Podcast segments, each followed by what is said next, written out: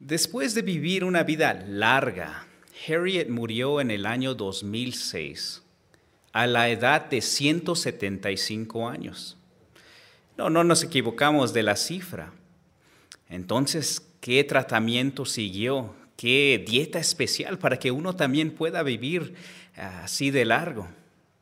Claro, Harriet no era un ser humano, sino cierta tortuga que la cuidaban en un zoológico en el país de Australia.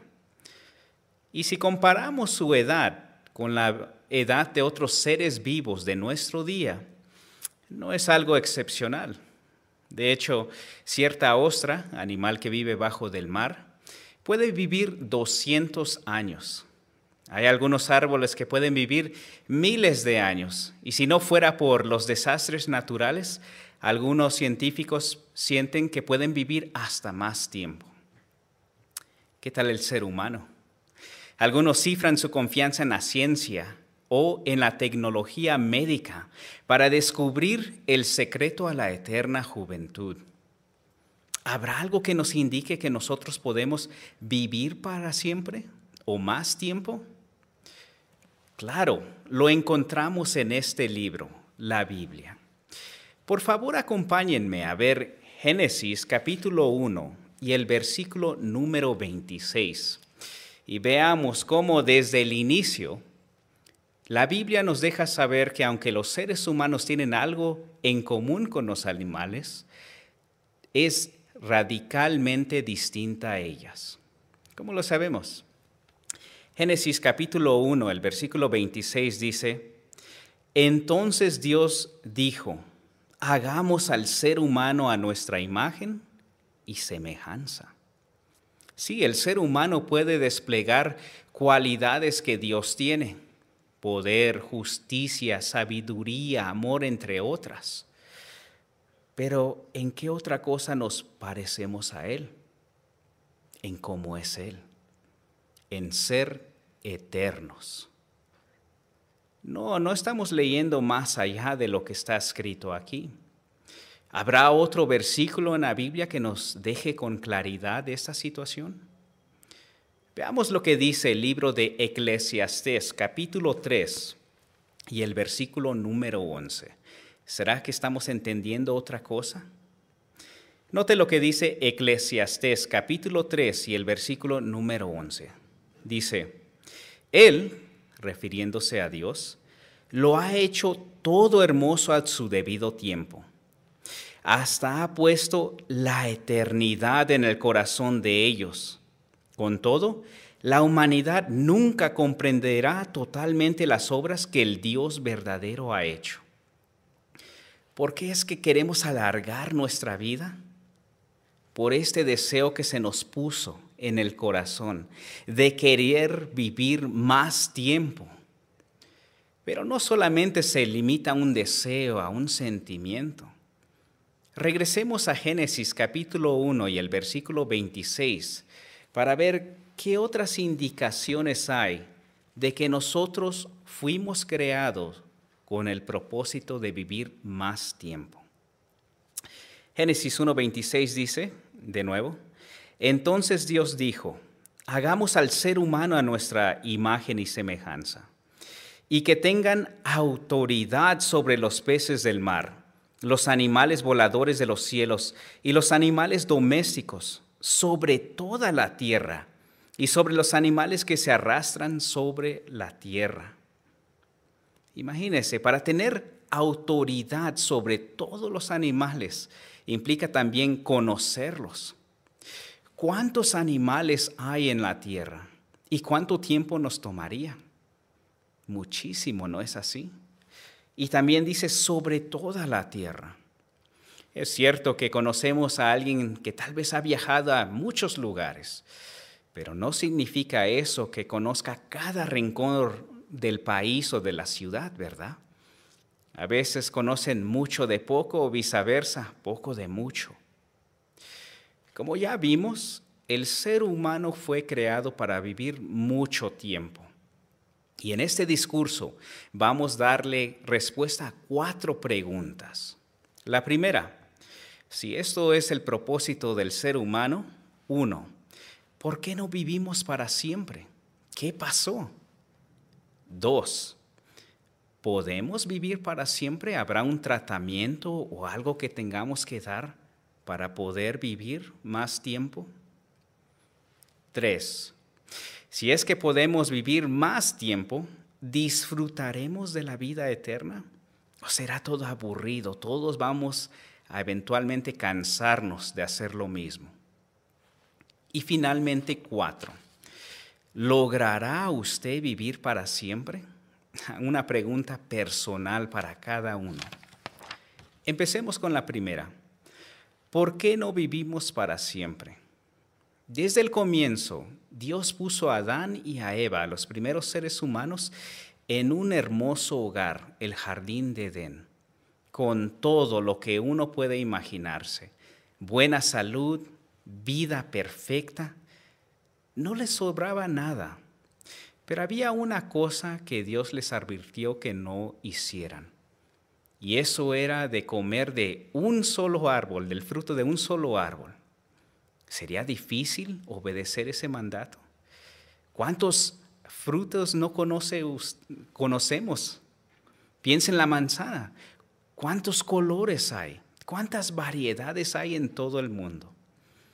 Podemos ver de que no fue difícil obedecerlo como si se tratara del único árbol que producía comida.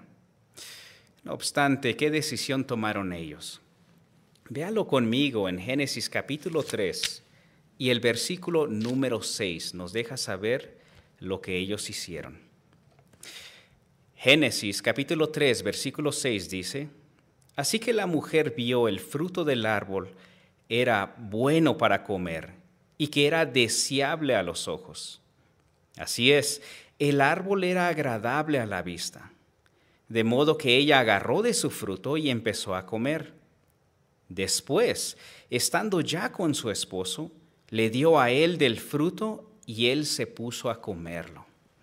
Si no es como que si Adán no supiera qué es lo que tenía, Eva le tuvo que decir. Desobedecieron ese mandato. ¿Qué pasó?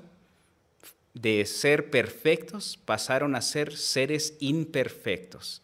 Fueron expulsados de ese hermoso lugar y con el tiempo murieron. Lo cierto es que nosotros no estuvimos ahí.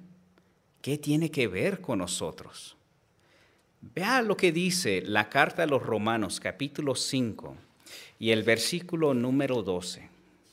Nos lo pone de esta manera.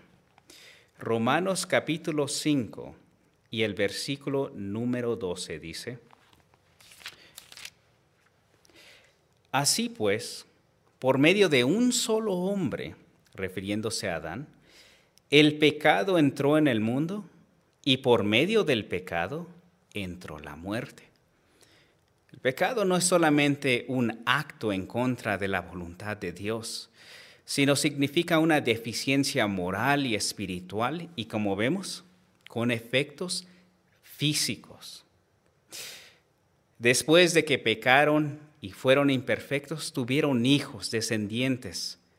Y por eso explica el versículo 12, y así fue como la muerte se extendió a todos los hombres, porque todos habían pecado.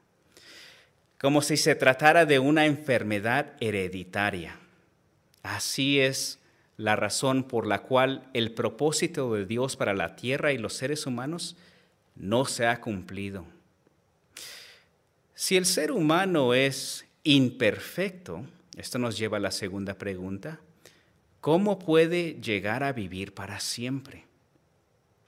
Los seres humanos se esfuerzan por luchar contra los efectos del envejecimiento, pero no necesariamente va a aumentar la vida de uno. Es cierto, hemos tenido mejoras desde el siglo XIX para acá, en mejoras de higiene, en cómo combatir enfermedades infecciosas, el uso de antibióticos y vacunas. Pero algunos científicos sienten de que el ser humano ha alcanzado más o menos el límite de su vida. Hace unos 3.500 años, ¿cuánto vivía el ser humano? Por favor, descúbralo conmigo. En Salmo 90 y veamos lo que dice el versículo número 10. Y pensemos si hay una similitud entre la vida de ese entonces a la nuestra. Salmo 90 y el versículo número 10 dice, Nuestra vida llega hasta los 70 años o hasta los 80 si alguien tiene una fortaleza especial. Pero esos años están llenos de dificultades y penas. Pasan rápido y desaparecemos. ¿Cuánto vive el ser humano hoy en día? Aunque escuchamos informes de que alguien alcanza 100 um, años o más, no es lo acostumbrado, ¿verdad? Parece ser que no ha cambiado la edad desde ese entonces hasta lo que vemos hoy en día. ¿Significa que ya no hay esperanza? ¿Qué haría Dios? Por favor, acompáñenme a ver el Evangelio de Juan, capítulo 3 y veamos qué rescate o cómo nos rescató Jehová Dios de estos efectos. Juan capítulo 3 y el versículo número 16 nos deja saber cuando dice, porque Dios amó tanto al mundo que entregó a su Hijo unigénito, para que nadie que demuestre tener fe en Él sea destruido, sino que tenga vida eterna. A pesar de la rebelión de Adán y Eva, el amor que Dios sentía para la humanidad nunca se apagó. Pero ¿qué es lo que tenía Adán que perdió y que nosotros no tenemos? Vida humana perfecta. Lo que significaba que tuvo que tomar la vida de su hijo en el cielo, quien estaba dispuesto a hacerlo, dejar a su padre y la vida allá, y lo transfiriera a la tierra al vientre de María y así pudo nacer como un ser humano perfecto, tal como Adán. Pero ¿será posible que un solo hombre nos pueda rescatar de estas consecuencias? Por favor, acompáñenme a verlo en Romanos capítulo 5 de nuevo. Y ahora nos vamos a enfocar en el versículo número 19. Es carta a los Romanos capítulo 5 y el versículo número 19. Dice, porque tal como muchos llegaron a ser pecadores por la desobediencia de un solo hombre, regresándonos a Adán, del mismo modo muchos llegaron a ser justos por la obediencia de una sola persona. Jesús fue no solamente un ser humano perfecto, fue leal y obediente incluso bajo muchas presiones extremas.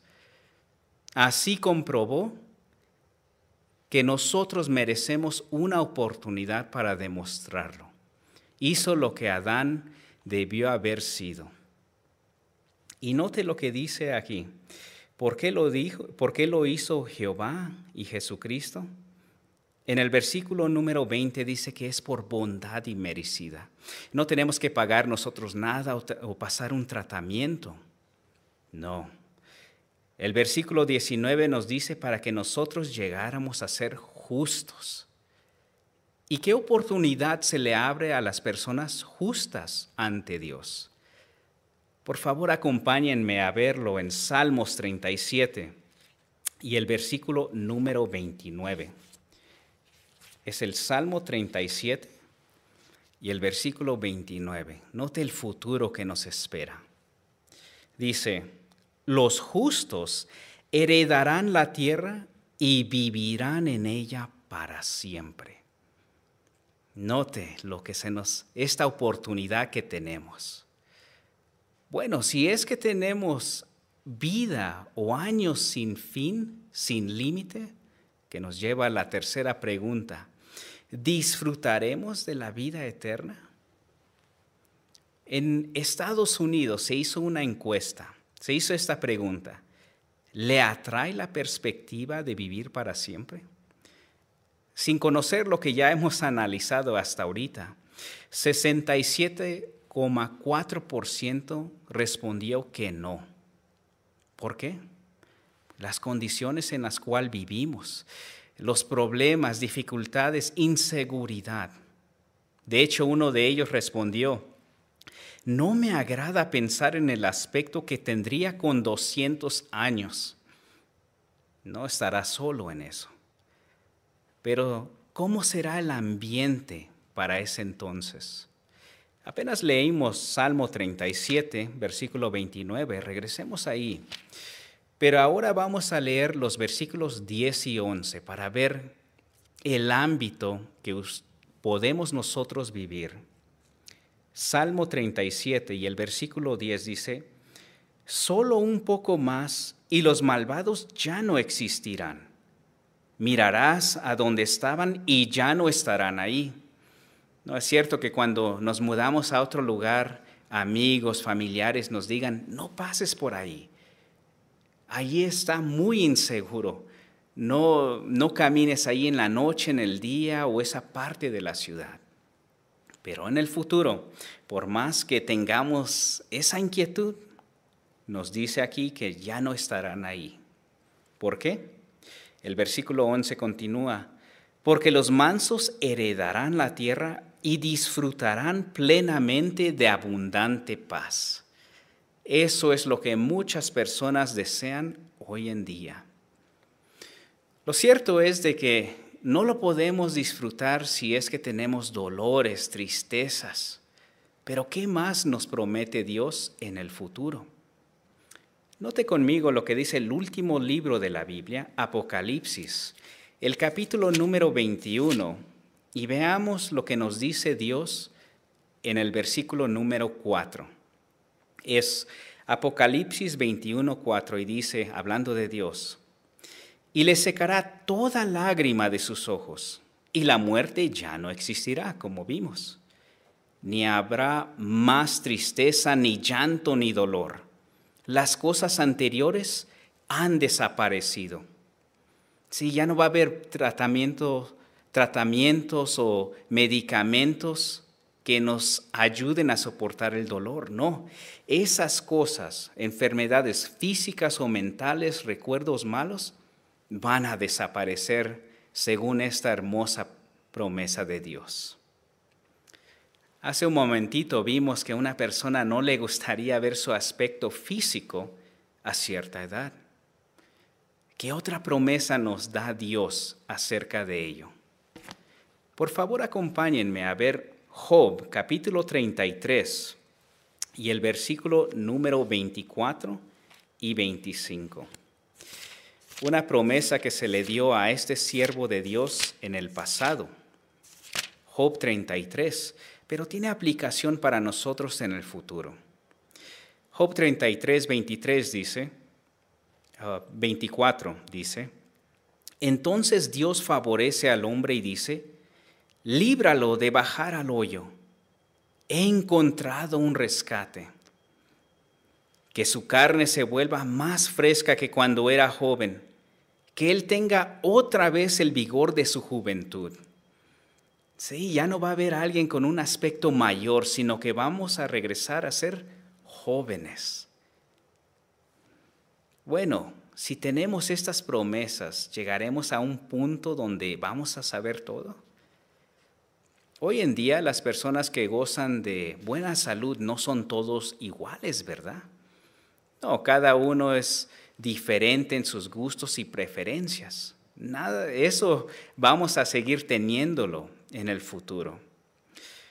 En un año una persona de término medio puede comer más de mil comidas y un hombre de la edad de 30 años puede llegar hasta comer más de 30 mil variedades de comida. Pero no significa eso que se ha cansado de comer, que no anhela su próximo alimento, ¿verdad? No, vamos a tener muchas cosas, actividades que aprender y que ver. Piensa en el propósito de Adán y Eva en el principio. Era tener autoridad sobre los animales. Hace unos años se informó que había 5.000 clasificaciones de mamíferos, 3.000 de anfibios, 6.000 de reptiles, 9.000 de aves, 30 mil de peces, sin contar más de los 800 mil de insectos. Piensa en el colibrí, ¿cuántos de los 400 ah, variedades no conocemos? Habrá mucho que estudiar o viajar, conocer la Tierra, el planeta en su totalidad. También veremos personas que han sido resucitados para tener esta misma oportunidad de vivir para siempre. Qué tan emocionante va a ser ver a nuestros seres queridos o antepasados, conocer cómo eran sus tiempos y sin duda ellos interesados en el nuestro. Sobre todo, vamos a poder seguir aprendiendo sobre Jehová, sus hermosas cualidades y cómo estrechar nuestra amistad con Él. Esto nos lleva a nuestra última pregunta. ¿Logrará usted vivir para siempre? ¿No es cierto que los padres se esmeran por dar lo mejor a sus hijos, incluso en alimentos? Pero cuando el hijo o la hija ve las verduras, las frutas, tal vez no sea su preferencia. Pero los padres saben que tienen beneficios, quieren que vivan más tiempo y saludables. Jehová y su Hijo han abierto la puerta para que tengamos vida eterna. Pero ¿qué requiere de nosotros? Por favor, vea la respuesta conmigo en el Evangelio de Juan, capítulo 3, y leamos el versículo número 36. ¿Será que nomás tenemos que esperar o implica algo más de nuestra parte? Juan capítulo 3 y el versículo número 36 dice, el que demuestra fe en el Hijo tiene vida eterna, pero el que desobedece al Hijo no verá la vida, sino que la ira de Dios permanece sobre él. No, no dice que tengamos, solamente necesitamos tener fe. No, sino demostrarlo.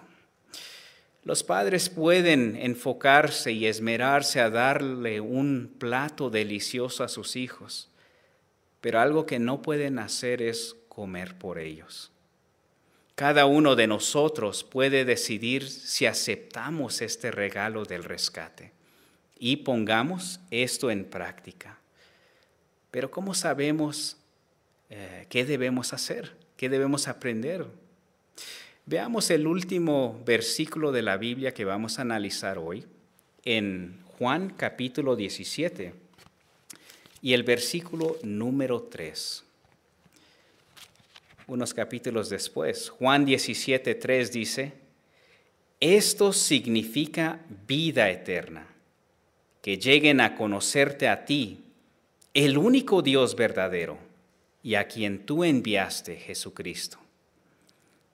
¿De quién tenemos que aprender? De Jehová Dios y de su Hijo Jesucristo. Ellos nos han dado este hermoso regalo, la Biblia, y así podemos conocerles qué les gusta, qué no, qué poner en práctica y qué evitar. Como repaso, ¿qué hemos visto el día de hoy? Vimos de que desde el principio nosotros fuimos creados para vivir para siempre. Pero por las decisiones de nuestros primeros padres humanos, nosotros sufrimos consecuencias de crecer, envejecer y morimos eventualmente.